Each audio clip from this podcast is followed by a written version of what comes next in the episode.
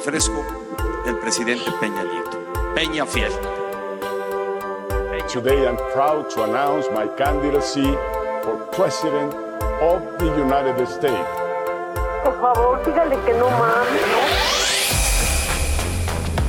I would build a great wall, and nobody builds walls better than me, believe me.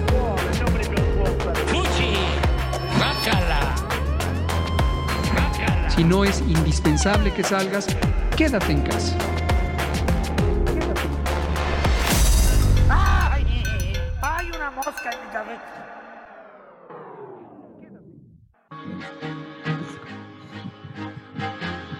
¿No la tienes en versión cumbia? No. Pero, pero no es versión cumbia. Me caga Coldplay. También. ¿Neta? No me caga. Sí, me da, me da O huevo. sea, nunca lo pongo, nunca lo pongo, pero me caga. A mí me da huevo. Tiene rolas buenas como Shiver. Shiver es bueno.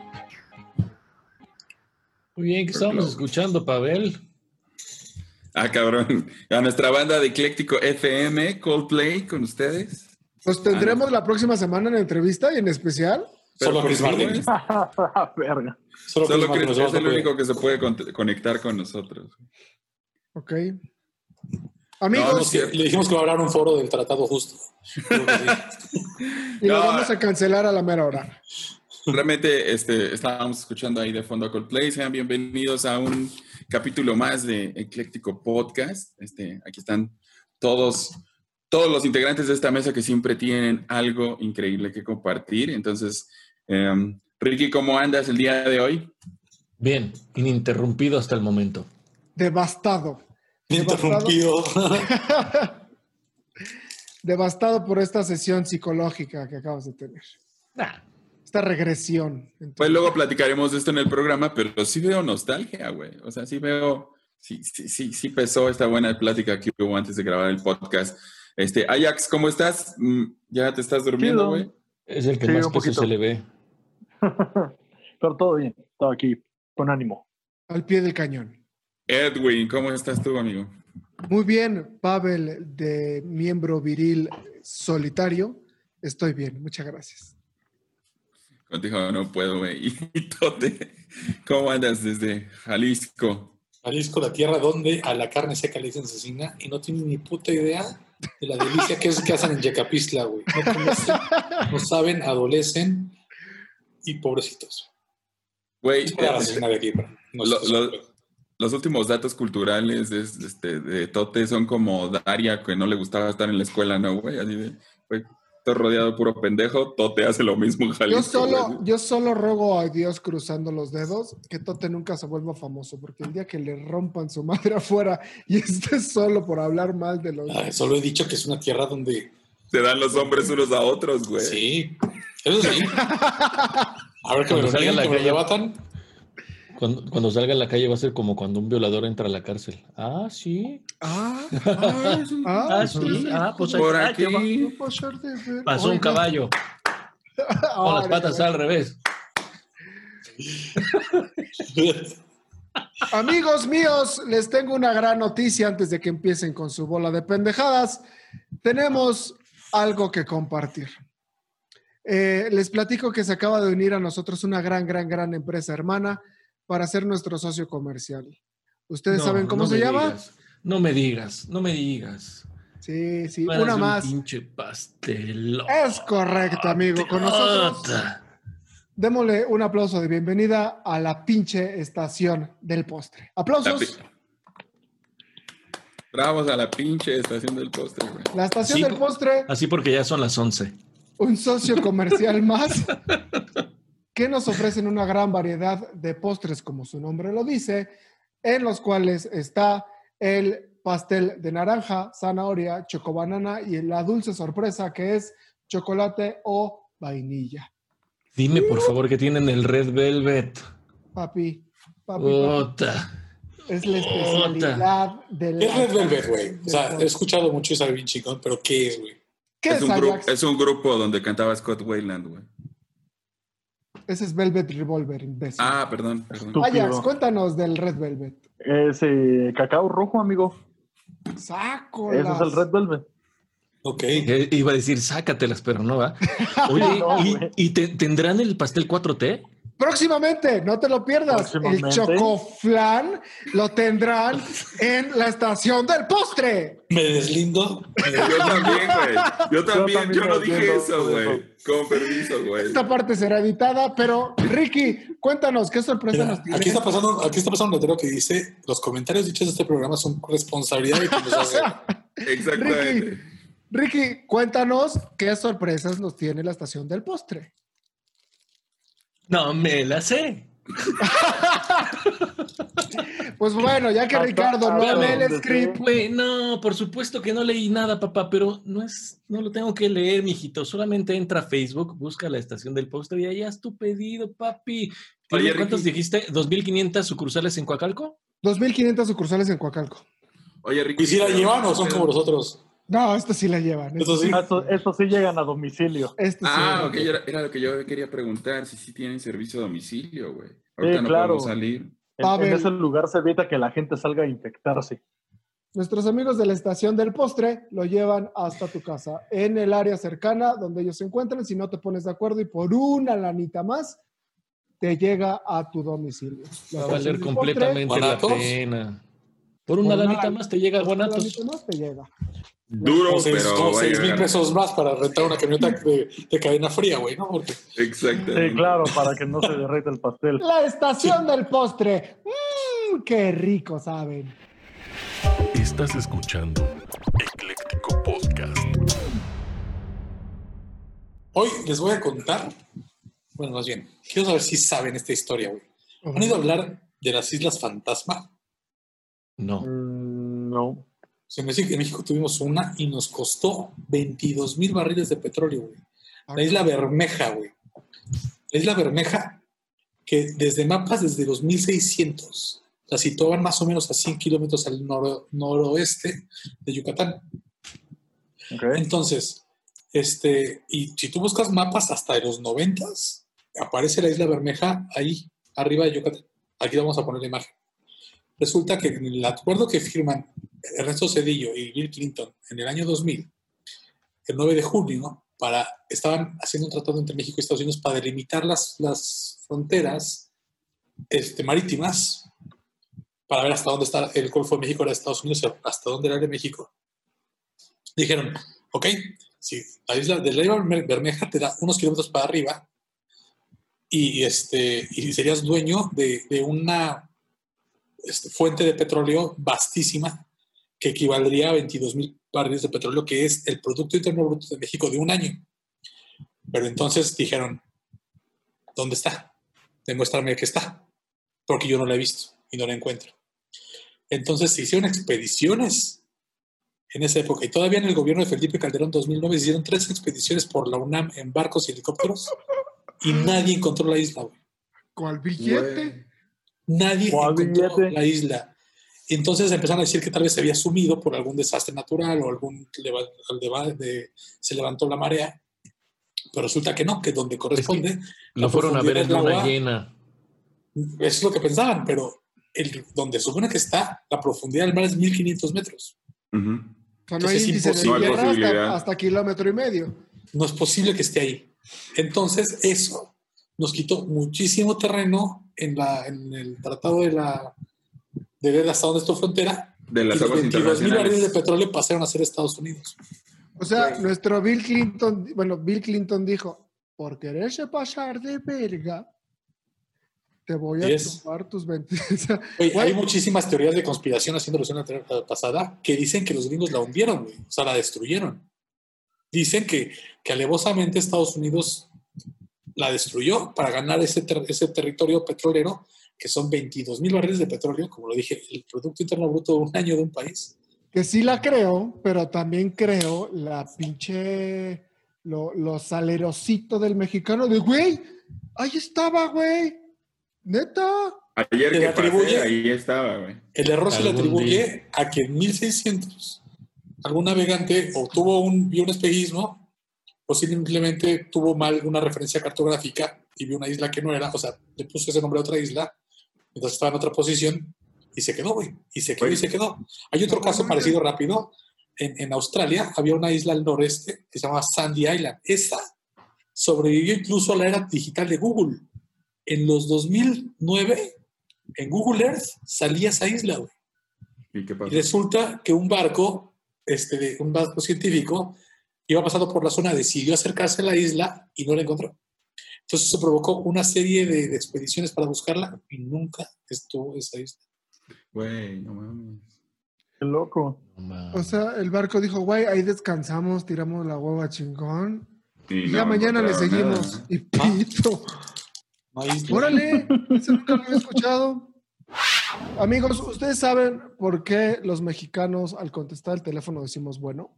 Por supuesto, para sentir que le estás dando continuidad a una conversación.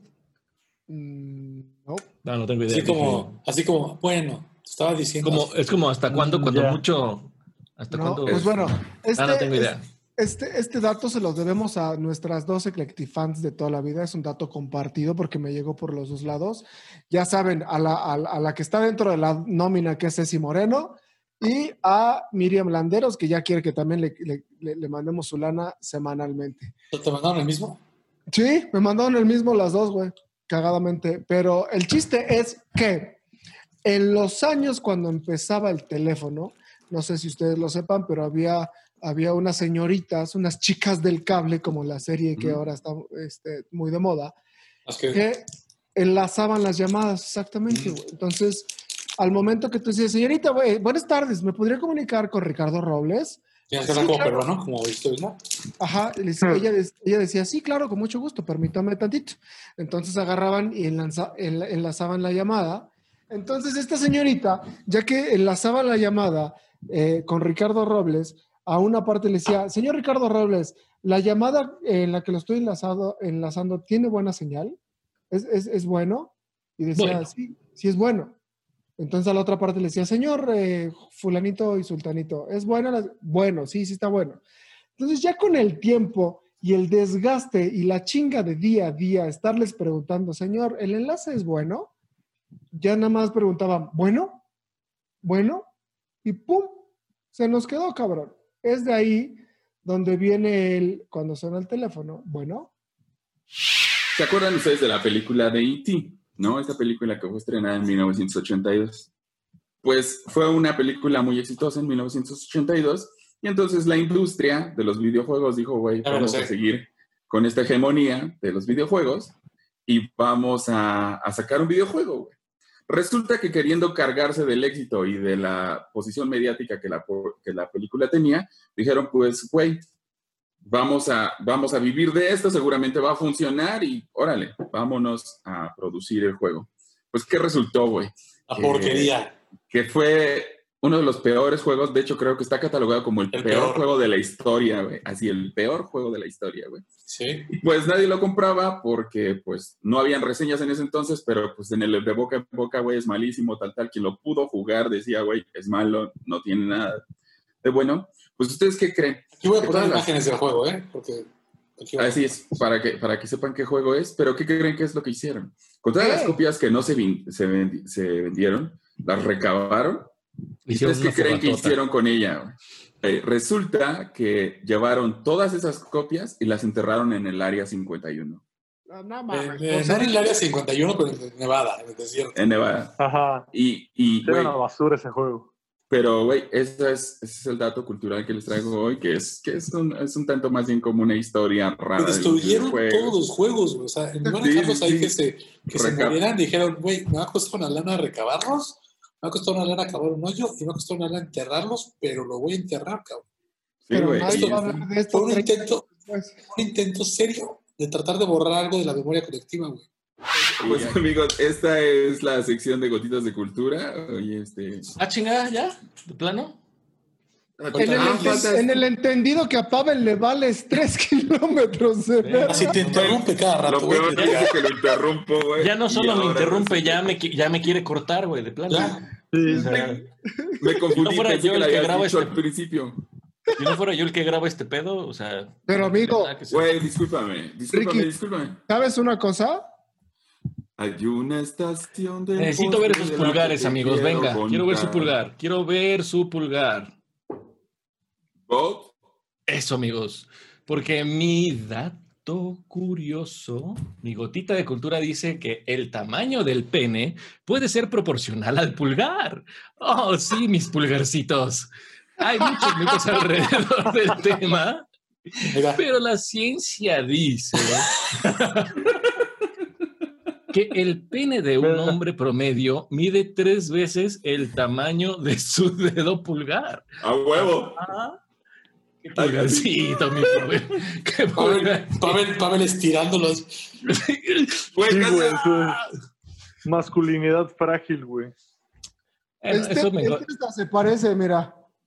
Pero no lo sé, al chile lo encontré en una nota de bioguía y pues bueno, En, en el TV Notas, ¿sí? Es del TV Notas. En el Reader's Choice. Ese es el bioguía, es el bioguía. Dice, pensamos que los niveles de testosterona prenatal podían tener algo que ver con la longitud del pene y por lo tanto, dado que la formación de los dedos también está influida por esta hormona, también jugaban un papel, afirma Tae Beom Kim, coordinador de una investigación al respecto del Hospital Gachon Hill de Icheon. ¿Dónde Ese, ese es primo del doctor. Chunga, güey. Güey, yo Sí, nada más sí. empecé a escuchar guau, guau, guau, guau. Oye, que nos digan los Eclectifans que seguramente al escucharlo ya están haciendo una comparación. Sí, sí o no. Mírense, a ver, pónganse de dos y si les falta un tamaño de un pulgar, pues sí. Y sí, Pues más- que marquen, que marquen. Güey, la- Más referencias al DM en Instagram. Y al correo de Ajax. Ya el correo, eh, correo de sí, ya- perdón, no, me equivoqué. No es, el de tener- Ajax, es, al, es al de Pavel. A Pavel. Sí, claro. Con ¿Se van a todo y mandar, material gráfico? Sí. Pavel. ¿No querías hablar de eso, Pavel? Es la No. culpa de difundir la imagen de este podcast. Es que me- Uh, me- vámonos a lo que sigue. ok. Pero pues, amigos, en esta semana, la industria musical tu- tuvo una noticia que no es sorpresiva, yo creo. Bueno, en mi caso lo estoy disfrutando como no tienen ni idea, pero esto que llamaron, un, un- un- chico un estudió, hizo un estudio sobre las letras de Enrique Bumburi y resultó que encontró algo que así mismo llamó método Bumburi sobre una estrategia, ¿qué le llam- ¿cómo le llamamos? Estrategia, ¿Técnica? técnica, chingadera, Método, yo lo técnica. dejaría en método. Método, técnica. Sí. Este, sobre pues cómo escribir canciones, que para nosotros que fuimos músicos entendíamos que era un proceso normal.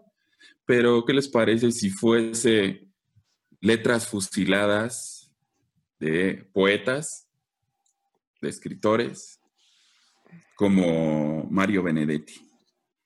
Pues bueno, el tema, el tema está, mi Pavel, que esta persona que, que mencionas es el escritor eh, Fernando del Val, eh, quien, quien asimismo se, se postula como un fan eh, increíble desde Héroes del Silencio de, Enrique Bumburi, güey.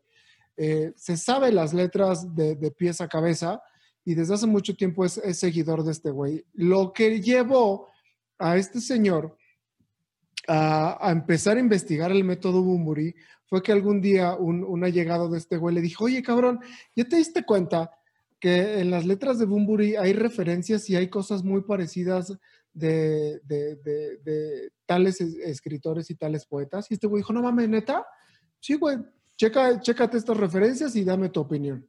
Y desde ahí le dejó la semillita para que este güey empezara a investigar y, dentro de su afán de, letrarse con, con la poesía de estos grandes, pues se dio cuenta que sí, mis queridos educandos, en 37 canciones y en aproximadamente 539 versos de estas canciones, se encuentra una similitud entre las letras de Héroes de Silencio o Enrique Bumburi con Fernando Arrabal, Felipe Benítez Reyes, Mario Benedetti, Charles Bukowski y Fernando Hasta Sánchez. de Monster Inc. sí, Wazowski. Olvidaste tu papel, Leo. y Fernando Sánchez, cabrón. Y dijo, muchas referencias en más de 539 versos, cabrón. güey, A lo que le dio pie a escribir el libro de Método Bumburi. Oye, pero está cabrón, ¿no? Que, que este, o sea, porque ni siquiera son como referencias, son como un parafraseo, güey. exactamente. Porque este, tienes, podemos leer, gordo tuyo, un, el, el ejemplo que mandaste del- de, la chispa Mira. Leemos línea tú, línea yo para que vean la comparación. Pero, pero lo leemos como, como, Como, Como dos Pin- enamorados. Pinela, güey, por Si favor, quieres, güey. tú lees la original, Pimpinela, tú lees la original y tú lees la de Bumburi. Un- Órale, un sí, damos la- referencia, amigos, de esta canción, porque creo que es la única que conocemos todos. Sí. Entonces, este, ¿Cuál La, la que cantan los fans, ustedes dicen que los, si que los quieres, fans de Tool somos mamadores, güey. Los fans de Bumburi, puta. La de, las palabras fueron. ¿Vieron, ¿vieron cómo trajo a Tool de la nada? A huevo, yo siempre, Siempre. que pueda lo diré, güey. Es más, El que- día que que un la- capítulo sobreviva sin ser mencionado Tool, a huevo. No, espérate, hace- o sea, ahorita nos va a platicar de los pulgares del vocalista del Tool. y que ya se la chu- ya le chupó el pul- Bueno, esa es otra. Bueno, el texto de Fernando Arrabal dice, vamos renglón por renglón, gordo. Tú, si quieres, tú lee el texto de la poesía y yo el de la, el de la canción. Pero renglón y renglón para que se sienta como la, la similitud, ¿no? ok, acá. Las palabras son como avispas y la calle como un cohete cuando te espero. A lo que Enrique Bumburi puso, las palabras fueron avispas y las calles como dunas. Cuando te espero llegar. aún te espero Cuando llegar. te espero llegar. Y Fernando Arrabal continúa con, tengo un ataúd para tus besos y una corona para tu pelo. En un ataúd guardo tu tacto y una corona con tu pelo. Y, y continúa Fernando Arrabal, eres el verano y mil tormentas y el león que sonríe en las ortigas. Eras verano y mil tormentas, yo el león que sonríe en las paredes. Oye, qué triste que le vamos a tumbar un ídolo a Juanito Lozano. Saludos si nos escuchan. Esa canción cada karaoke se la chinga. Sí, y yo creo que no, no solamente a Juanito Lozano, a muchos Güey, de a un nuestros chingo de amigos, gente, güey. Tobillo Ahora ya en los karaokes lo- la va a recitar nomás. Exacto, güey. O sea, ¿hasta dónde? Y le- les pregunto esto a ustedes, amigos, ¿hasta dónde la inspiración puede llegar a no caer en este método, güey? Porque Tiene el argumento que usa Bumburi para defenderse, ¿no? Dice que Güey. todos los, todos, los, todos los autores usan musas. Lo que sí debemos dar crédito que Mu- Bumburi es un gran lector, güey. Porque tiene, Claro, o sea, leemos un chingo de libros y poesía para, para alimentar para su- escribir.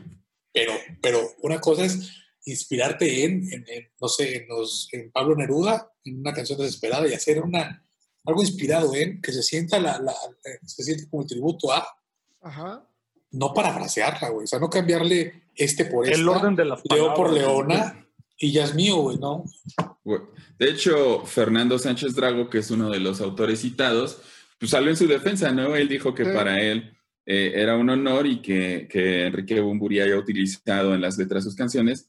Eh, él dice que de alguna manera la producción intelectual que él eh, Genera.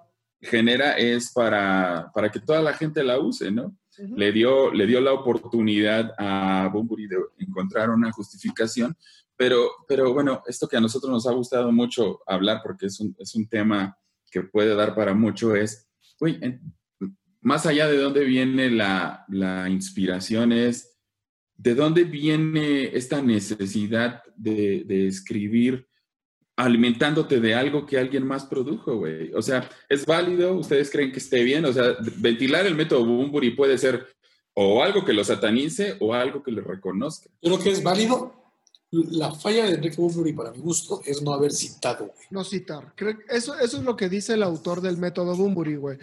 Que él no tiene un pedo con, con que Enrique Bumburi haya utilizado est- estas partes de las, de las poesías para alimentar un lado musical, así, si lo quieres Ah. ver así, güey. Y es, y es tan El, pedo es que no, no les da el crédito que, que, que, que debería de llevar. Se cabrón. cuelga el santo completito, ¿eh, güey? Exactamente. De hecho, cualquiera, cualquiera que presente una tesis y que tenga, o más bien, que tenga que producir algún texto literario, el- en la primer gran recomendación de un maestro eh, de redacción y además de eh, dominio de las lenguas es nunca olvides citar la, la- la fuente a la que te refieres, ¿no? Y lo, y lo dicen porque ahora incluso hay programas que tú puedes poner un texto en ese programa y el, y el programa decirte, güey, esto, el 70% de este texto está copiado de este material. Pues no, no te vayas tan lejos. Pavel. Tú eh, escribe, haz un ejercicio, escribe las primeras dos líneas de, de una canción eh, de dominio popular Y Google sale en Google. qué canción es, o sea, ¿no? Pero Sí. en los años que se escribió esto, que son los héroes del silencio, que va por ahí de 1990 y pelos, o no sé si, si Sí, sean los 90s. 80s, 90s. yo creo que, yo creo que Bumburi le pasó lo mismo que este. Ay, se me olvidó el ejemplo que les iba a dar, pero ol- olvídense. Yo creo que Bumburi lo que dijo es: en la puta vida nadie lee estos libros. Nadie se va a dar cuenta, güey. No va a existir el internet, ¿sabes? O sea, No va a existir Google un día, güey. sí, exacto. Que, que ahí, que ahí está la genialidad y la tristeza, ¿no? Porque es una realidad. Somos, no somos todos lectores. Y, y lo triste de esto es que solamente uno de sus fans, con todos los que tiene, tuvo la capacidad de darse cuenta. Además, a mí lo que me llama la atención es que esta, esta noticia, esta, este descubrimiento venga de un fan, güey. O sea, me, hace- Mande, ¿Te parece si continúas después del corte? me parece perfecto. Estás escuchando Ecléctico Podcast. Caga. Oye, ahorita que está todavía de fondo, una vez yo le apliqué a Bumburi un Bumburi, güey, porque estábamos en la prepa y, y yo era un pinche desmadre, güey. Y una maestra dejó de tarea escribir una poesía, güey. ¿Y qué te dijo? A ver, Ramirito. Eh, no mames, y cuando llegué, pues todo el mundo tenía algo ahí, pincho y todo, pero pues algo, güey. Y íbamos a pasar a exponer, güey. Y yo no tenía nada. nada. Y recité la chispa adecuada, güey, una parte. Güey, y no, y no había este Google como para que te la sabías, porque no Ah, había... eran, eran 97, güey. No había, no había de dónde sacar la. la No, güey. No, Güey, me aplaudió yo- la maestra, güey. Me aplaudió y puso 10, cabrón. Porque la parte de Blanca Esperma resbalando por la espina dorsal haber Es, dicho. es "Ay, cabrón". poesía, es poesía. Güey, se, se enamoró de Tote y le dijo, Tote, nos vemos después de clase. La maestra escurría en deseos porque 100 caballos de fuerza se apoderaron. Güey, eso, eso, eso Güey. no mames, que te pasaban a exponer. Fíjate que mi hermana me contó una historia, güey. También un, a un amigo suyo hizo lo mismo, pero con Marta tiene un marcapasos. No mames. Que le anima el corazón. No mames. Sí, güey. Güey, pues bueno, ahora que Dicen que regresamos somos a esto, del barrio. este. no me acuerdo cómo va, pero eso. Ni mucho, ni Este, poco, ni para. Güey, les digo, haber descubierto esto de- del método Bumburi y que venga de un fan, a mí me llama muchísimo la atención y me hace recordarme, acordarme de Mark David Chapman, ¿sabes? Seguro tiene algo relacionado con Tool. No, Mark David Chapman, güey, es el asesino de, de John Lennon, güey. de John Lennon. Entonces, recordó. O sea, ¿tú piensas que, que Fernando del Val está asesinando la carrera de Enrique Bumburi?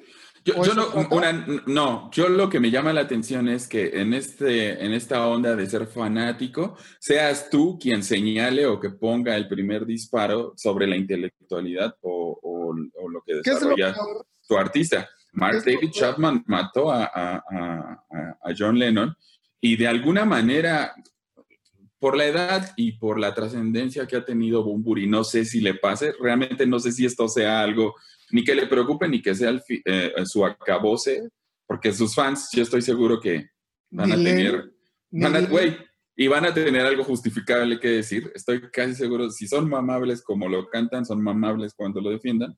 Entonces, Van a este, poner la cabeza así, te van a Estás muteado, Tote. Estás muteado, Tote. Si te gusta Bumburi, así, te apuesto que no te has bañado en dos días. Ah, ya, si, ¿te le atiné, gusta si, le atiné, déjalo aquí en los comentarios. Pendejo, me baño más veces que tú. Oigan, ¿Te gusta Bumburi, güey? Oigan, ¿Eh? ¿Te gusta Bumburi? No, A pero no se ha bañado en dos días, güey. Ah. Hay una película que se llama Yesterday, va a sonar a ti recomendando cosas. ah, es muy buena. Que se llama Yesterday, que es un güey que es- tiene un accidente y brinca a un universo alterno donde nadie conoce a los Beatles. Muy. Y buena. resulta que es músico y se hace famosísimo tocando música de los Beatles. güey. Muy buena película. Ujú. O sea, Bumburi, hasta que llegó el internet y la comprobación de este chavo, estaba viviendo un Yesterday, güey. Claro. Estaba haciéndose famoso con, con propiedad intelectual. Es, es a lo que voy. ¿Hasta dónde? Que tampoco es- toda la chispa adecuada es Mario Benedetti, güey. O sea, No, no, no.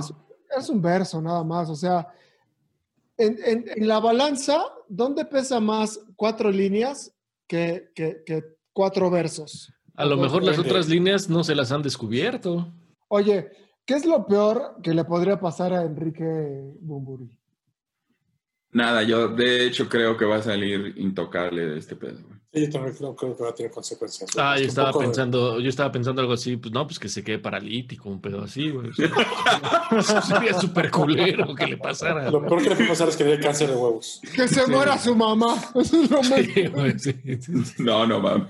O sea, eh, va a pasar como una simple nota y el libro Método Bumburi que sacó este señor simplemente va a ser fama de tres días. Creo que el próximo año, sí, esta güey. fecha, no van a acordar. Exactamente. Igual cada vez que escuches Bumburi, bueno, yo creo que sí lo va a marcar, güey. Porque nosotros que no somos fans, cada vez que escuchemos Bumburi, vamos a decir, hijo de su puta madre, güey. Sí. Eso no debe ser de él, güey. Espérate, y tiene un disco, un solo disco que está libre, que no tiene nada, nada ahí de robado, que se llama Licenciado Cantinas y son todos covers.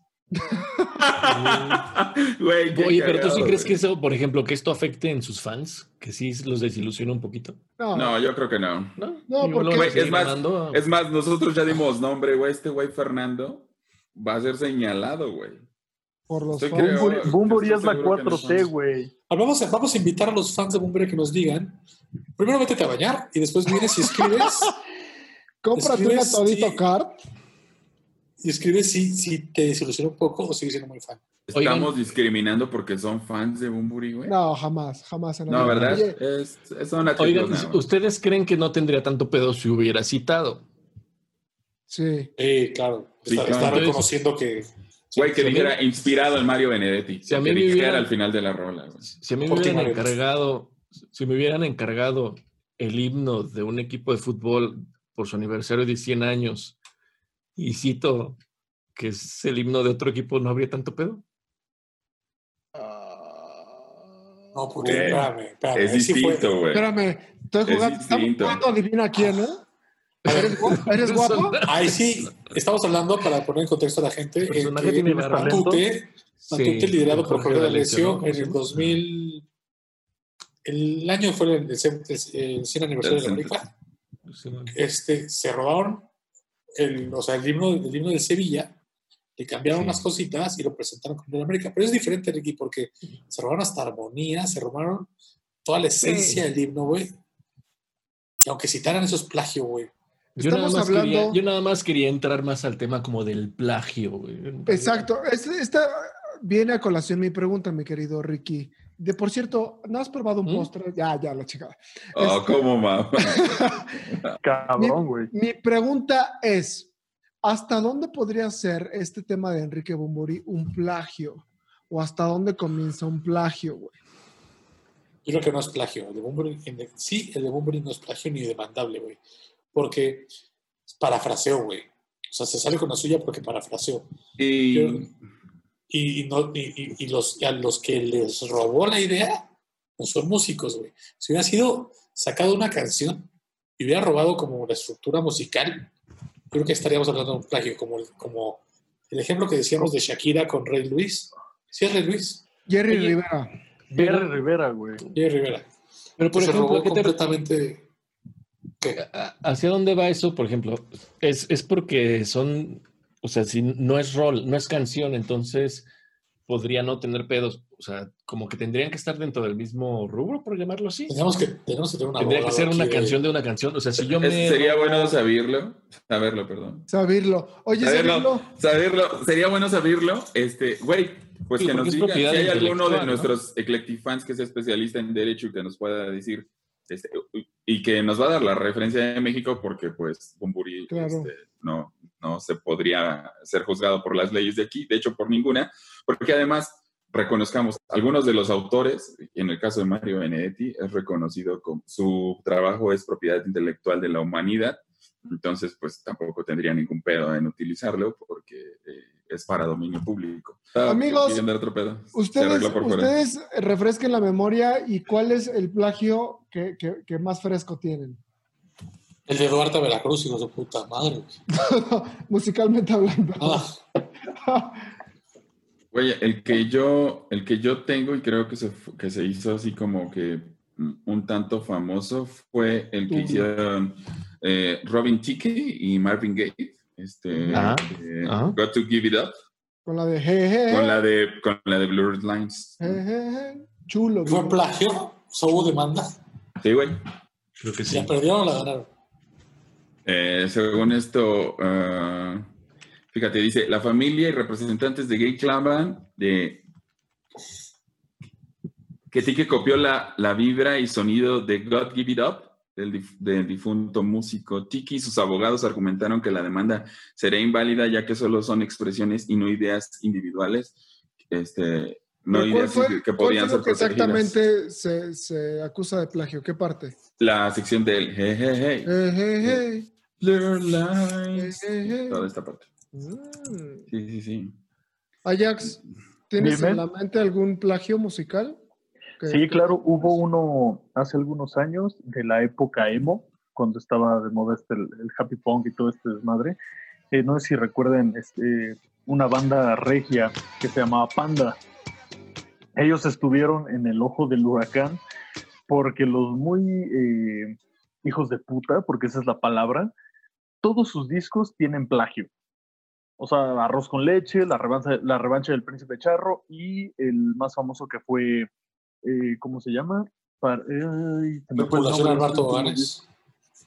No, ese es del amante suntamente, ser uno antes. Para ti con desprecio, que robaron identidad y todo. Para no hacer el pedo largo, más de la mitad de todo el álbum fue creado robándose letras, música, ideas y conceptos de otros artistas. Como ellos, eh, entre esos están Fall Out Boy y My Chem- My Chemical Romance. Se me, se me fue un Cabrón, poquito la señal, pero, supongo que ya están hablando de Panda, ¿no? Sí. Sí, por eso ahora que sacaron del de My Chemical Romance tenía nuevo disco Eh, y salieron el los meme, memes. Exacto, Panda. güey. tenemos. Tenemos. Exacto, güey. Inserta aquí un cabrón, meme. aquí está el meme. Tenemos. El de Sí, Box de hecho, sí, hay, eh, voy a mencionar algunos. Dice, eh, de los más obvios está Mi huracán lleva tu nombre. Es una composición lírica aparentemente original, pero en la música eh, le pertenece a la banda Inspection eh, 12. En el minuto 3.42 de su canción Elegy, suena el mismo riff que lleva Mi huracán durante toda la noche. Es exactamente igual, a excepción que Panda construyó su canción a partir de ese riff. ¿Y los Y así ahí. eh, creo que no, güey.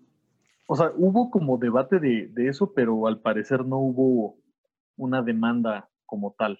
Ok. A mí en lo personal, el vocalista de Panda me cae en la punta Eh, del... Creo que a todo Sí, México, excepto a sus Un fans. O sea, el, vocal, el vocalista de la mejor banda de rock de México. de la Sí. única. ¿Alguna pero- vez se llegó a proclamar así ese pendejo? Sí, Sí, seguramente. segurísimo, Tiene el ego, sí. acá, güey. Regio. Es regio. Pero Perdón. Dentro, dentro de su estupidez, ¿no le habrá pasado lo mismo que a Bumburi? Así de, güey, estos pinches nacos, ¿cuándo van a conocer a My Chemical Romance, güey? Güey, no mames, My Chemical Romance ya era un No. putazo en esa etapa, güey. Güey, era un hit, güey. Todos nos íbamos a dar cuenta. Pero les quiero contar Pero- un plagio. Que si hubo demanda, si hubo demanda, y la neta, yo estoy del lado de la banda este, que plagié. ¿Porque fue una mejor rola? Porque no se me hace justo. A, A ver, ver. escupe Lupe. El caso de The Verve con Bittersweet Symphony, Ajá. Sí, con, claro. con la rola The Last Time de los Rolling Stones. Ok, aquí lo que pasa es que esta rola de Bittersweet Symphony de The Verve sale en 1997. Una bandita nueva, inglesa, con, comandada por Richard Ashcroft, que se me hace un muy talentosísimo. Antier cumplió 23 años esa rola, perdón. Nada más. Y este-. Salen con esta rola y usan un sampleo de la banda orquestal que tiene la rola de los Stones The Last Time. Esta rola fue un putazo, por si no se acuerdan de ¿Qué ella. es, qué es un Sí, sampleo, claro. Tote, para, para la gente? que- agarraron un fragmento, no lo interpretaron, agarraron un fragmento de la canción, Lo graban. Lo graban y lo ponen. O sea, eso es. Que es O sea, sim- ni siquiera tú lo similar, ejecutas. similar No, no. a lo que hizo Shakira con la canción de Jerry Rivera, que la, Yo que sí. las, las trompetas son tal cual eh, Sí. insertadas, ¿no? Habrá que ver si son la misma grabación o las volvieron a interpretar, pero la del caso de The Verve es un pedazo de la grabación y lo pusieron ahí.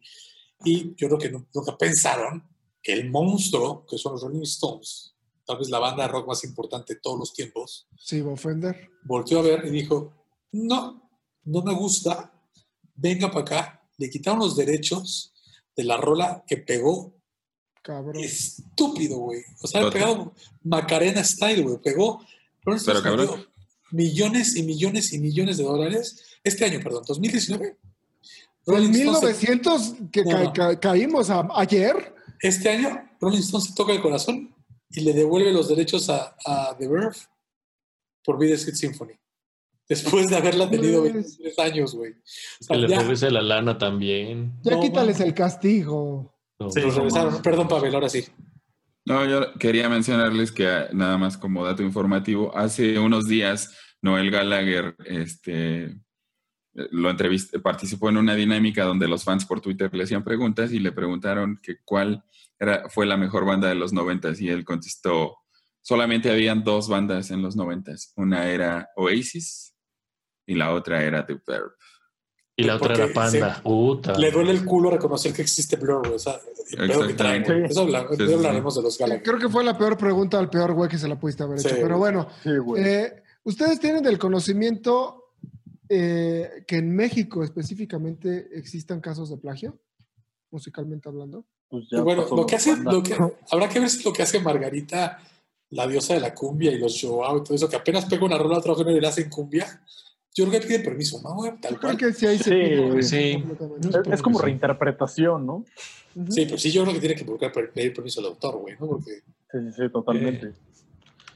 Otro, otro ejemplo de que decía Ricky que tiene que ser tu mismo rubro para que pueda existir algún plagio. No sé si ubican la canción Iron Man de Paolo Nutini, este italiano guapísimo. no. Iron Man, pero de Black Sabbath. No, no, no, de Paolo Sí. Nutini, donde al, al final introduce el fragmento del discurso de Charles Chaplin. ¿El del dictador? Ajá. Sí, sí, sí. Ahí estamos de acuerdo que como no son de- del mismo rubro, no hubo ningún pedo o se pidió o se habrá pedido permiso.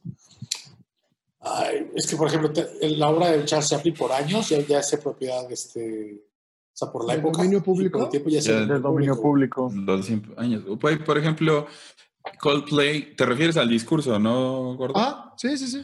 Coldplay en su, en su canción de Everglow eh, eh, utiliza al final de esa rola un discurso de Mohamed Ali, ¿no? Y, bueno, Mohamed Ali está muerto, pero no se consideró como... Creo que ahí tiene que ver con el uso que le dan a la, a la, información. Yo no sé si esta rola de Iron Man o este- esta pieza de Iron Man, creo que sería un problema si se hubiera hecho famosa por el discurso. No conozco esa rola. Muy Y- buena. y nadie o sea, sí la conozco, pero creo que no es tan famosa. Y lo mismo pasa con Everglow de, de Coldplay. No es tan, este, no es tan famosa la rola. Creo que es, es el mensaje que intenta dar por el cual no se considera eh, eh, plagio, o más bien Plagio. el buen uso, el buen uso que se le da a- al mensaje. Ahora, en la actualidad, eh, ustedes no me dejarán mentir, eh, los reggaetoneros eh, utilizan mucho esta, esta, este, Técnica de re- sampleo. este recurso, la técnica del sampleo, que es literalmente llevarte una parte de la canción Sí. y Hay ponerla. muchos géneros, sí. El rap, ¿Cuál? el Con- rap lo- le vas Con, años- con la de no son tus Reeboks, son tus Reeboks, son Nike. Exacto, hubo, hubo una ahorita este, de Daddy Yankee, la de Con Calma, que era... Con Snow, pero de hecho la canta con Snow. Exa- exacto, o sea, te iba a decir, fue ese tema que todo fue como, no mames, se le está robando, pero sí hubo colaboración con esto. Sale Snow en el video, ¿verdad? de hecho, él canta una parte. de A mí lo que cae gordo es que los millennials dicen, güey, esa, papi, esa ya pasó por este cuerpecito, güey. Esa rola ya, mira. Sí, claro. Ya está bien ¿Sabes? tocada, papá. Exacto, güey. Ese, ese vinil ya está bien surqueado. Sí, porque, sí, creo que esa no entraría porque, por ejemplo, hay un disco que se llama No, no son plagios, pero es lo que Rhythms Del of the. World, este, donde viene Clocks de Coldplay, viene Social Club, Be ¿no? Love, Ah, no, Buena. Vista Social Este disco está perrísimo, güey. Es una, es una chulada, vayan y escúchenlo, está en Spotify. Yo creo que si el Buenavista Social Club dice, güey, voy a tocar tu, güey, oh, ni permiso me pidas, cabrón. Güey, Sí, y además, ¿Sabes Todo y- el mundo se cuadra, güey. Y además yo creo que cuando hizo ese disco, los mismos músicos dijeron, güey, es mi rola, pero ¿la puedo tocar contigo? Sí, güey, ¿me invitan? No, así de, güey, claro, me gustaría, ¿no? Creo que no existe músico en el mundo que no se le cuadre a un miembro del Buenavista Club. Sí, claro, güey. Y los que nos quedan vivos, ¿no? Ya, ya hay poquitos. Eh, compa y Sí. segundo que en paz descanse, ¿no? Güey, ese sí, Ibrahim todos, Ferrer ya también se fue. todos, Omar. Omar Portondo sigue, ¿no? Sí, Creo que es sigue, el único. Pero ya está así, súper, súper rookies. Sí. ¿no? No, vayan y escuchen a Buenavista Social Club, los millennials que nos escuchen. El chan chan. Vayan y conozcan Uf. una muy buena música. Estás escuchando Ecléctico Podcast. Amigos, eh, cambiando un poco de tema, en, en días pasados, todos conocemos a Chumel Torres, creo, y, y quien no lo conoce, pues dése una vueltecita en, en YouTube este, eh, desde hace algunos años. Ah, Supieron, supieron, y creo que esto es, va a ser una buena mesa de debate. Algunos podrán decir que sí tiene el derecho o no, pero supieron lo que en redes sociales, en específico en Twitter, fue tendencia la semana o días pasados, porque no sé en qué día vamos a salir, pero el caso Chumel Torres versus la CONAPRED. Tudum. Pues resulta, invitan a Chumel Torres a, exponer o hablar en una conferencia de Zoom eh, con la PRED. Ya extinto, ¿verdad? Aún no. No. Un paréntesis y para nuestros amigos fans de Enrique Bumburi, la CONAPRED es un... eh, Güey, no, no, no, me, no me vayan a crucificar por esto, pero pues lo sentimos mucho. A ninguno de nosotros nos gusta y se chingan, ¿no? Y aquí me castigaría la CONAPRED, porque la CONAPRED es el Consejo Nacional para Prevenir la Discriminación. Dis- Ok. Discriminación. Discriminación. Nada- No me lo no discrimines por hablar mal. Corregí, La- corregí. perdón, no, lo corregí, no, lo- no lo Ok. Invitan a este güey ahí. Entonces, nuestra primera dama, que no le gusta que le digan primera dama, pero la esposa del presidente, que es Beatriz Gutiérrez Müller, pone Viola. en Twitter que no le parece que esté esta persona ahí porque había insultado a su hijo diciéndole chocoflán. Eso no lo puso ella, pero dije, insult- insultó a mi hijo y está hablando en un foro de discriminación. Yo sigo esperando una disculpa de este tipo y nunca lo ha hecho. Puso el hashtag con los niños no. Entonces, este, se armó gran desmadre porque, ah, ahí va mi opinión. Yo creo que el error fue invitarlo y el que aceptara, güey. Porque haber, discrimin haber hecho ese comentario, y ha hecho otros, ¿eh? pero haber hecho ese comentario lo dejaba, fuera, lo dejaba fuera como, como le quitaba la voz y la calidad moral de presentarse en un foro de la discriminación. Sí, total. Era justo lo que iba a decir. la. Mucha gente dijo, la libertad de expresión, mis huevos, los que nos están escuchando y tienen hijos, que alguien se burle de tu hijo por algo que no tiene la culpa él, como su color de piel, como su estatura, como su un rasgo físico. Y como que la cabeza calienta, le sepa cajeta, ¿a eso te refieres? Oye, Tote, pero el, el despectivo que utilizó como chocoflan. Me deslindo lo que este, acaba de decir este imbécil. Sí, yo también. Ay, Este, pinches el, putos. el comentario que había hecho este Chumel Torres sobre Chocoflan era más bien por que el, el niño había ejercido su libertad de pintarse el cabello y se lo pintó una parte de rubio. De ahí vino es la. No, no, ajá, y era, y era moreno. Entonces, es moreno, perdón. perdón. Este, finalmente se cancela, se cancela y como dice Chumel Torres, este es un atentado a la, No, a la libertad de expresión. Yo antes, lo que antes de que todavía no empieces por ese lado, espérame, Pavel, antes de que empieces por ese Pavel, yo creo que Chumel Torres, él se presenta a sí mismo como un eh, comediante. ¿Estamos de acuerdo? Y yo creo que tú debes de saber tus límites. No Pues- puedes entrar y aceptar, como dice Tote, entrar a un pinche foro que se llama racismo y o clasismo en México cuando eres un comediante. güey. Debes de entender hasta dónde y en qué silla y en qué mesa estás sentado, ¿no? Güey, es lo, lo que yo quiero decirles es, hay, hay alguien que está señalando esto como coartar la libertad de expresión y la realidad es que Chumel Torres está equivocado. La libertad, la libertad de expresión no es propia de alguien que tiene un micrófono, que tiene un programa y que tiene este, un, un canal de YouTube. La libertad de expresión es de todos nosotros. Entonces, en Sí. tu particularidad, tú puedes seguir ejerciendo tu manera de pensar hasta que, o sea, hasta que alguien te diga cállate o te meta un balazo por lo que dices, eso es coartar la libertad de Y expresión. la libertad de expresión no está hecha para denostar a alguien más, güey. sea, Exactamente. Yo no puedo usar mi libertad de expresión, basarme en mi libertad de expresión para decirte chingo de insultos que se me ocurran. Eso, para eso no es la libertad de expresión. güey. Está No. conf- muy confundido porque él la usó para insultar. Insultar a un menor de edad. Insultarlo por, por algo que no tiene, él no tiene injerencia en su color de piel, ni tal vez en el corte de pelo sí, pero que el pintar, pero ¿quién no lo hizo de chavo? Yo me pinté el pelo de azul, de mil colores cuando estaba chavo. Este, y burlarse de eso, para eso no es la libertad de expresión, querido Chumel Torres. No, O sea, y además- para, para, para informar, para decir lo que piensas, no para denostar a alguien. Ustedes creen- les tengo una pregunta. ¿Ustedes creen que estuvo bien cancelar el foro? Entendiendo que tenemos que atacar el problema, ¿ustedes creen que estuvo bien? Les voy a preguntar las dos cosas, si me pueden dar la posición. Cerrar el foro y que HBO tomara la posición de cancelar el programa. Sí, bueno, sí. no cancelarlo, suspenderlo. Está suspendido, no cancelado. Cerrar, cerrar el, o cancelar el foro, creo que hubiera bastado con sacar ese güey de la mesa de debate. Y del programa de, de HBO, creo que pues no debieron cancelarlo yo. O sea, creo que se dejaron llevar por la presión de la gente y, y lo cerraron. En los dos casos se, llevaron, se dejaron llevar por la presión de la gente. No, no creo que sea presión de la que, gente. a ver, Tote. Yo creo que sí, yo creo que está bien que lo haya cancelado HBO. No sé si está bien, pero HBO tiene el derecho de deslindarse de esa persona, güey. O sea, HBO como empresa puede decir, yo no comulgo con lo que este güey dijo. Entonces lo vas a someter a investigación, pero por lo menos no tiene programa. O sea, HBO no tiene por qué dejarle el programa a alguien que no, que no quiere tener, güey. HBO es una empresa privada, güey.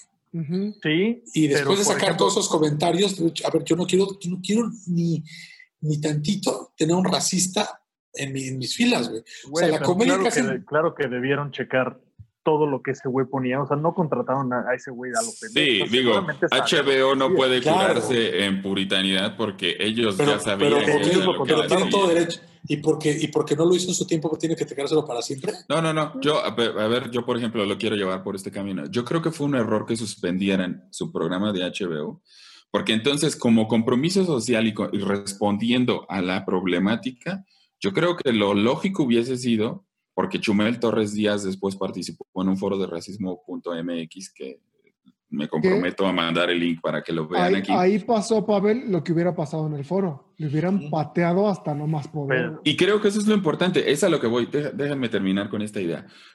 HBO tenía que haber tomado la, la- la- la fuerza del momento en el que vivíamos para llevar este discurso a su canal y a través de Chumel Torres. Chumel Torres quedó evidenciado, quedó evidenciado en su, en su ignorancia, quedó refrendado su, su clasismo y su racismo cuando participó en este foro, ¿no? Creo que era algo que teníamos que hacer, ya traer la discusión a la mesa y utilizarlo a él en ese concepto. Quitar a, Chumel de, la red- de, de HBO, cancelarle su programa o lo que sea que vaya a hacer HBO en el futuro, porque no se ha deslindado de él, solo lo suspendió. Eh, ¿Soluciona el problema? No. Chumel Torres tiene 2.7 millones de seguidores en Twitter.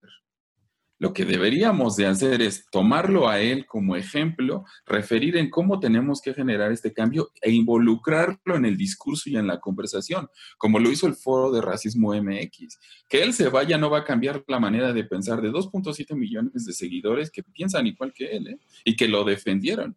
Chumel Ah, Torres ahorita... también, es de los más de los personajes que tienen más hate en Twitter y lo siguen los haters, o sea, o sea, no todos son followers positivos. Sí, no, no todos comulgan. Pero, pero, pero entonces, ¿tú crees que está al final bien quitarlo y no involucrarlo? Utilizar el momento que vivimos, impulsar la, la discusión sobre el racismo y la discriminación a, través de él. HBO, si su programa fuera de gobierno, está bien, está malísimo que lo quiten porque se está coartando la, la- la libertad de expresión.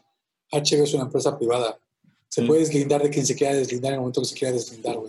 Ve la otra gente que tiene programa de, de HBO como, como John Oliver y este así, su comedia jamás es racista, jamás habla sobre grupos vulnerables, O sea, no necesitan eso. Y en México ha caído mucho la comedia en burlarse de las minorías. Aquí se ha hecho, y no por eso, o sea, nada más estoy diciendo que la comedia, yo no soy comediante, pero la comedia en México ha caído en eso, en minorías. Y lo que hizo Chumel, a diferencia de, de, otras, de otros, por ejemplo, comparando lo que se ha hecho aquí, que nos burlamos de Catepec o de los enanos y cosas así, Chumel directamente se burló de una persona. Aquí nos burlamos de una generalidad, no le ponemos nombre, ¿sabes? O sea, decimos, ah, qué cagado los gangosos, y nos podemos reír los gangosos, pero no ponemos, qué cagado ese güey que es gangoso. Aquí, este güey sí se metió directamente con el hijo del presidente, que vuelvo a decir, Si se meten con tu hijo, saca las uñas, cabrón. A mí, por ejemplo, no me extraña que hayan cerrado el programa de Chumel, güey. Si, te, si ves un poquito también las redes y ves que hay casos de racismo en Estados Unidos y la gente está perdiendo su empleo por eso, güey. Gente que no es famosa, ¿por qué a Chumel no le iban a cerrar su programa? De acuerdo. Claro.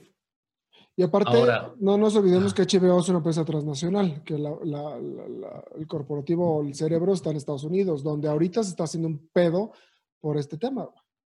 Ah, Exacto. pero lo que dice Ricky, lo que dice Ricky, o sea, si corren al güey que en el McDonald's le exige al güey que habla en español, se hace famoso, lo terminan corriendo su chamba, pues a Chumel le va a pasar lo mismo, cabrón. Güey, pero Yo, yo lo que les digo, eh, que, a la- que no se entienda personas- que estoy.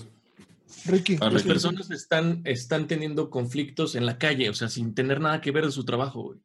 O sea, una Ah. persona está pintando Black Lives Matter, se la hacen de pedo porque lo que sea, güey. ¿Sabes? O sea, el- la situación crece y a, esa a la persona que llegó a hacerla de pedo la corren también por racista, güey. O sea, son casos como que ni siquiera tienen que ver, ni siquiera está involucrado su trabajo.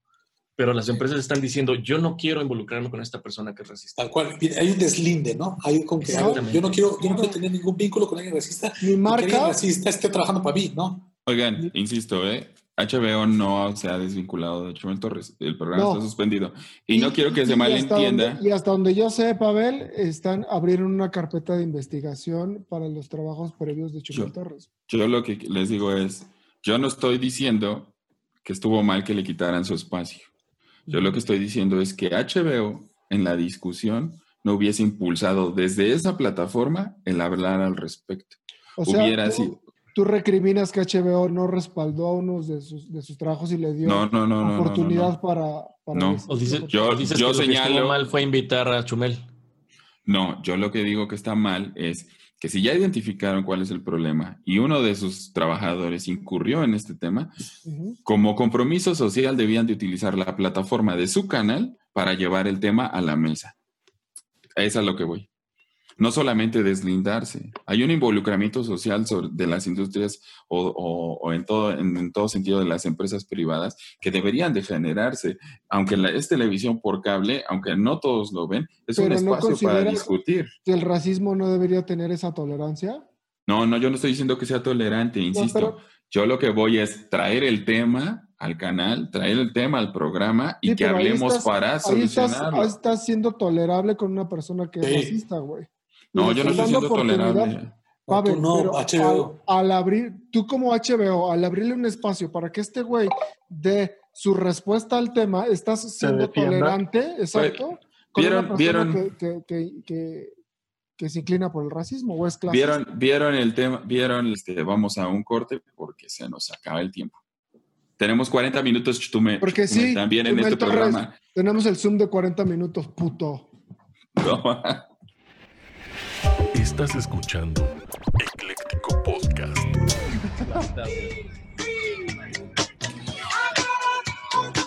Pues bueno, mis Eclectic fans, regresamos este, ahí con una de las, de las rolas originales que fuese plagiada décadas después. Vamos a invitar a nuestros amigos, no sé, a nuestros amigos Eclectifans que sean psicólogos, que nos cuenten un poquito más de eso. Hace poquito me platicaban de este tema, ¿no? de los, los comediantes y, y la forma en la que se burlan de las cosas. Y se escudan. Exactamente, lo que me explicaban era que parte de la comedia es una crítica social. O sea, la comedia está ahí para reflejarte lo culero que te puedes encontrar día a día. Ajá, Muchas veces uno se ríe y no se ríe porque te guste burlarte del de enfrente, sino te ríes porque, porque te saca de onda, porque te duele. Porque y creo que hasta ¿no? Hasta hay un análisis, creo que de Sigmund Freud, ahí es donde quiero invitar a nuestros amigos psicólogos, si alguien lo, se lo ha echado, donde dice eso, que si no te, no te ríes, si no te duele, algo así me explicaron. Entonces yo creo que ahí es donde los comediantes se escudan, que parte de nuestra, lo que nos hace reír es eso, es, es lo, que, lo, que, a lo que nos hace enfrentarnos la, la comedia y que si la quitas, o sea, vamos, el que esté aquí por lo menos te hace darte cuenta de esas cosas. O sea, el chiste de la pedofilia te puede parecer súper culero, pero te queda por lo menos la reflexión, güey, Sí.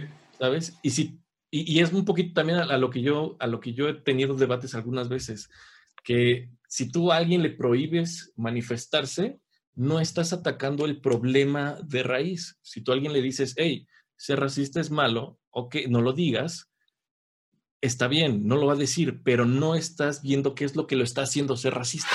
tocando el tema anterior un poquito, era que su confusión, su delirio de, la, de que le están cortando la libertad de expresión, si él hubiera tenido este programa y estas acciones y esto que ha dicho en sexenios anteriores, cuando en México sí no existía libertad de expresión, ni siquiera estaría vivo. Entonces, estaría exiliado a otro país, si bien le fue.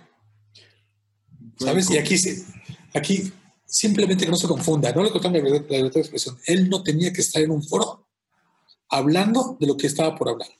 Él no tenía la calidad moral para hacerlo. Sí.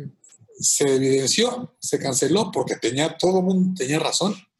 Y ya. Nadie- Se o sea, ofendió la princesita. ¿Y si creen que estos comentarios venga de, de, de un sentimiento ra- racista o, o no es simplemente darse cuenta de que pues, sí en- es, eh, eh, tiene algunos privilegios por su color de piel? Porque así que es. sí es verdad.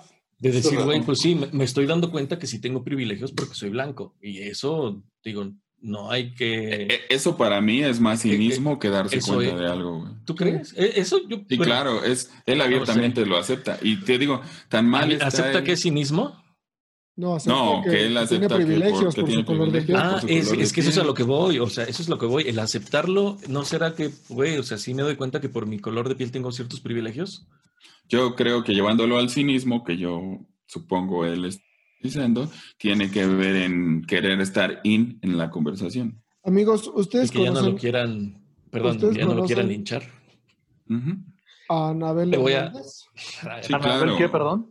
Anabel Hernández. No. Claro que Para sí. los que no la conozcan, es una, Una escritora periodista, mexicana, periodista. escritora.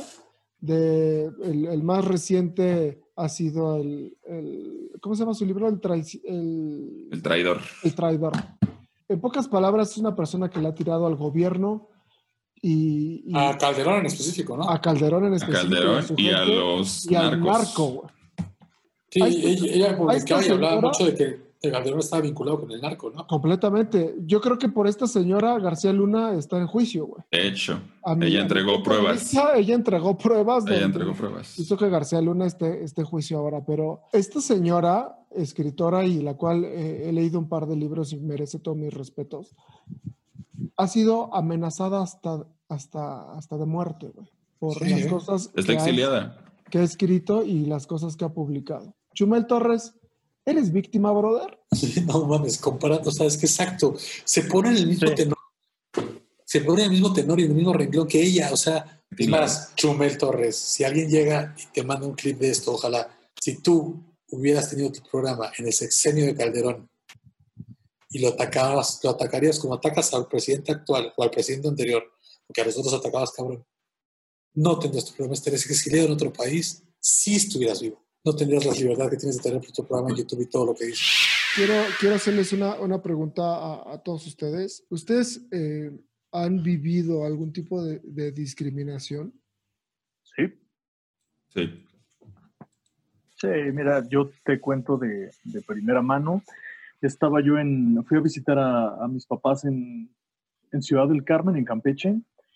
Fui con mi hermano y de regreso, cuando estábamos en el aeropuerto, entramos a la, a la sala de abordaje. Pasa mi hermano. Para esto yo todavía no tenía las expansiones, pero sí ya tenía el, el brazo tatuado, ¿no? Llego, meto mis cosas, hacen eh, mi revisión de maleta y en eso llega el de seguridad. Eso, oye, este, préstame tu, tu IFE, ¿no? ¿Por qué? Quiero revisar si tienes antecedentes penales. En el momento me dio risa y incluso mi hermano también, ¿no? El güey, te vieron bien este drogadicto pandillero. Y aparte, como, en Campeche, donde pues, la gran mayoría, Sí, la No, el, el policía es como, güey, carnal. pues el 80% de los mexicanos somos de tez morena, amigo. Ah, No hay que decir más. Mí me contaron una historia, Daniel, que manda un saludo, este, que él se acaba de comprar un carro en el 2015, se compró un Mazda del año, y llegó una amiga del de Europa a su ciudad y decidió ir a visitarla. Vivía en un fraccionamiento este, exclusivo de la ciudad, y cuando llegó a visitar, pasa por la pluma, y lo primero que le dicen el la caseta, ¿a dónde vas? A tal dirección. ¿Eres Uber? O sea, por ser de piel morena, su- la prim- lo primero que asumió el vigilante, que también era de piel morena, Es Es que era ofrecer Uber, güey. servicio. es que ofreció un servicio, güey. Cosa que, que, que si hubiera sido blanco, no le hubiera pasado, te lo puedo súper asegurar. No lo hubiera ni registrado, Tote. Él mismo me contó este, historias de que en el aeropuerto siempre le pasa cosas de Ajax. Revisiones random, que le revisan muchas veces malos papeles. Este, está casado con una mujer blanca, entonces los, los detienen siempre y como que no les cuadra que él es muy moreno y ella es muy blanca. Casi, Pero casi le preguntan a ella que si todo bien, ¿no? Ajá, guíñame si te está, ¿sabes? Así. Y que le pasa muy seguido. Está cabrón, güey. Está cabrón. ¿Tú has, tú has sufrido de racismo, Ricardo? A mí, pues, Por, por Por el lo- perro, por el perro culazo que te por el cargas. perculazo que me cargo. Pues mira, por lo general, la- la- las discriminaciones que yo me he dado cuenta, por lo general, son por mi forma de vestir, güey. Porque nunca he sido formal, ¿no? Mi, la formalidad y yo no vamos así como que muy de la mano, güey. Pero tampoco te vistes las- muy mal, güey. No, No, de- digo, ahorita me ven de camisita, güey, pero, pero antes pues siempre he sido de pantalón holgado, güey, y así. Con el grupo con el que trabajo fuimos a un restaurante muy exclusivo. Juan que es un güey que tiene como no sé cuántas estrellas Michelin y, Sí. y así, güey. Bueno, vamos con el grupo, tocan obviamente para, para poder estar ahí con toda la... el- Ser digno del. tienes del que lugar. cambiarte, ¿no? Uno, yo voy como parte de staff, güey, como ingeniero de audio. Tengo que cambiarme y ponerme traje y zapatos y la chingada. Terminando del to- de tocar, me salí para cambiarme. Tenis negros, jeans negros, playera negra. Cinco minutos, güey. Salí, me cambié, regresé y me dicen, "Ch, ch, ch, ¿a dónde, a dónde, a dónde, a dónde? Y yo, güey, llevo cuatro horas aquí adentro, güey. Llevo cuatro horas aquí, güey. Y ya nada más me quité los zapatos y ya no me reconoces. Es que si cambias.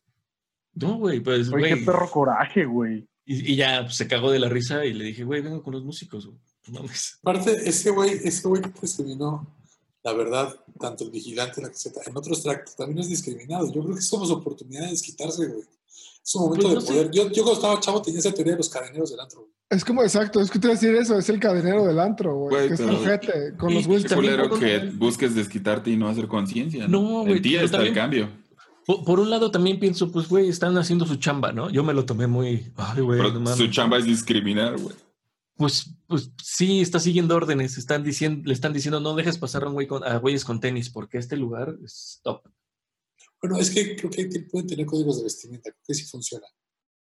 Pero si te hubiera dicho, ¿sabes qué? No entras por moreno, no entras por tatuajes o algo así. Bueno, güey, Segura- el lugar, cabrón. Pues, Seguramente en- en el- suena, y seguramente suena súper pendejas mis discriminaciones, güey. Por supuesto. O sea, son No, códigos de vestimenta que yo no Pero entiendo, pero para los lugares es, güey, o sea, aquí si no vienes de traje no entras, güey, ¿no? Sí, es que sí existe eso, güey. Y, y, Y es que al final cuando quieren buscar distinción es discriminación, güey. ¿no? Pues O es que, ¿cómo, vos- ¿cómo encuentras la distinción, güey? Entre el O sea, zapato y el pantalón. El Exacto, Donelli. güey. Ahí está el detalle. Donelli, Es güey. el Detalle detalle. de distinción. Ahí está el detalle. Ah, no Oye, mames, ese- no llevaba ese es- Donelli. Ese Donelli era millonario el señor, ¿verdad? Sí. ¿Cómo se llamaría Eli? ¿Elisabeto? Donelli, no estás pendejo, Donelli es el apellido completo. Oiga, Donelli. Elizondo, güey, se llamaba. Ah, tenía panadería. Por cierto, ¿les gusta el... pa- oh, la- No, Ah, que la No tenía panadería. ¿Tenía panadería? falta yo. Mejor que tenga una pastelería. Pavel. los de la estación. Pavel, ¿te han discriminado aparte en este programa?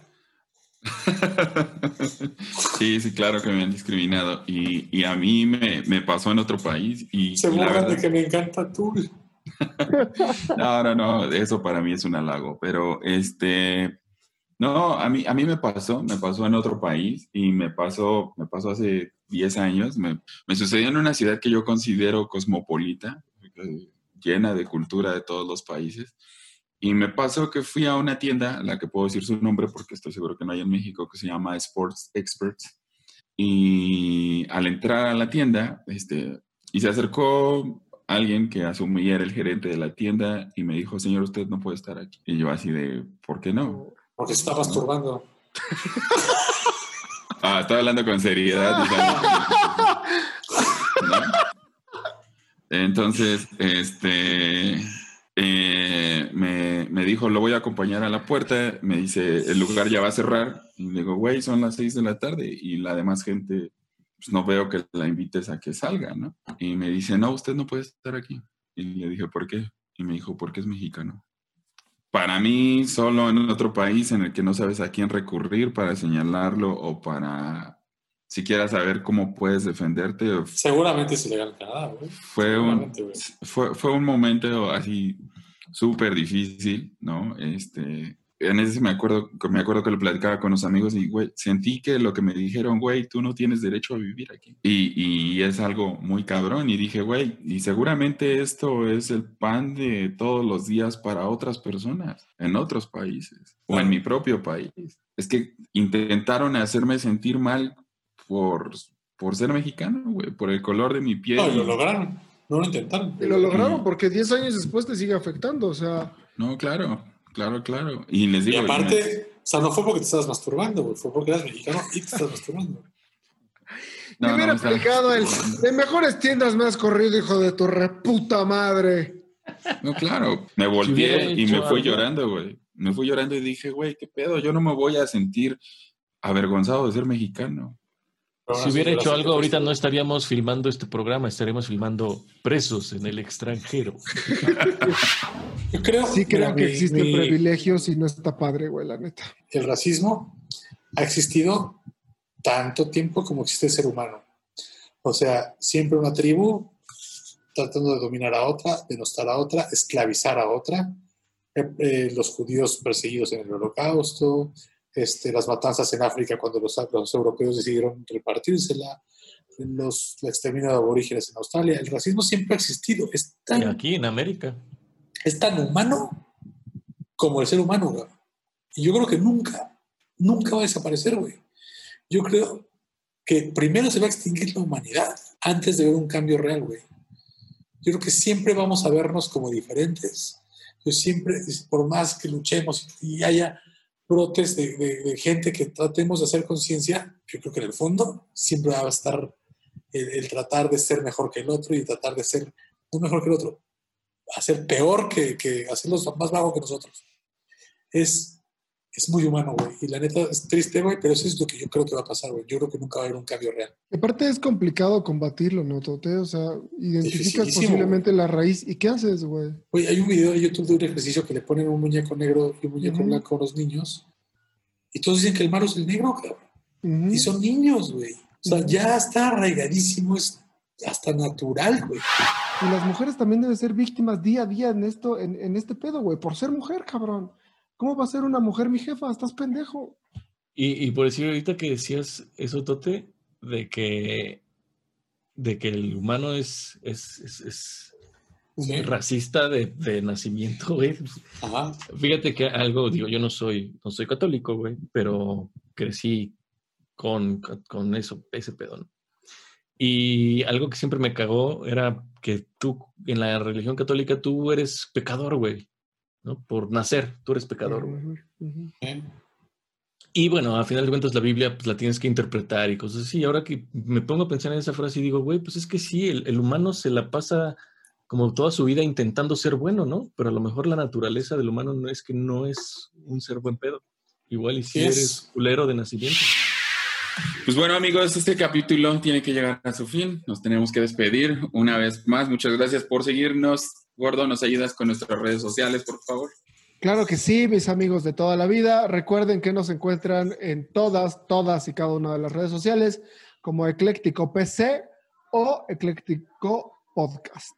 No todas. es. No estamos en TikTok todavía, ¿o sí? Eh, No, no. Ya, hoy empiezo a bailar. Vamos a hacer uno. Güey, vamos a hacer TikToks. Díganme y nos preparamos, güey. Preparamos ¿Por qué te algo emociona, muy... güey? Está, está algo bien cagado. Vi a Luis Hernández hacer TikToks. Es el y me mejor. dieron ganas, el güey. matador es el mejor. El mejor. Y me dieron ganas de hacer TikTok, güey. Entonces, este, pues, Eclectifans, nos vemos la, prox la próxima semana. Muchas gracias por seguirnos y síganos, porque tenemos dinámicas esta semana, ¿vale? Esperen, esperen regalos esta semana. Para ustedes, así es que... La, la batiseñal. La, La estación del postre. se- Oh, qué la- Oh, La batiseñal Ricky. maman. la batiseñal, Ricky. enfoca. Beso en el cinco yemas para todos y para sus mamis también. Adiós. Ahí.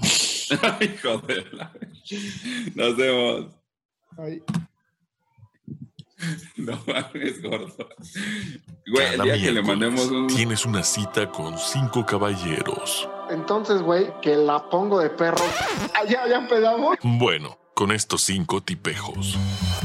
Y no salgas de tu casa, pinche idiota. Espérate, me imaginé el cerdo sanitario, güey. Evacuando sería una manera este, muy dulce de decirlo, ¿no? Más bien mandándolos a la chingada, güey. Con todo gusto, mi querido educando. Lo tendrías que comparar más con el herpes en este caso, güey. No, no, no les digas que tengo herpes, güey, porque tu familiar es positivo por COVID. El último momento que tuviste y le dijiste, o sea, que no te chuparas el dedo, güey. un poder increíble en México sucede a nivel global, pero aquí nosotros somos como El sueño de todo timador. Oye, y al final, después de lo de Maduro, ¿quién se volteó? ¿Quién trae las orejas de burro? Esto es Ecléctico Podcast.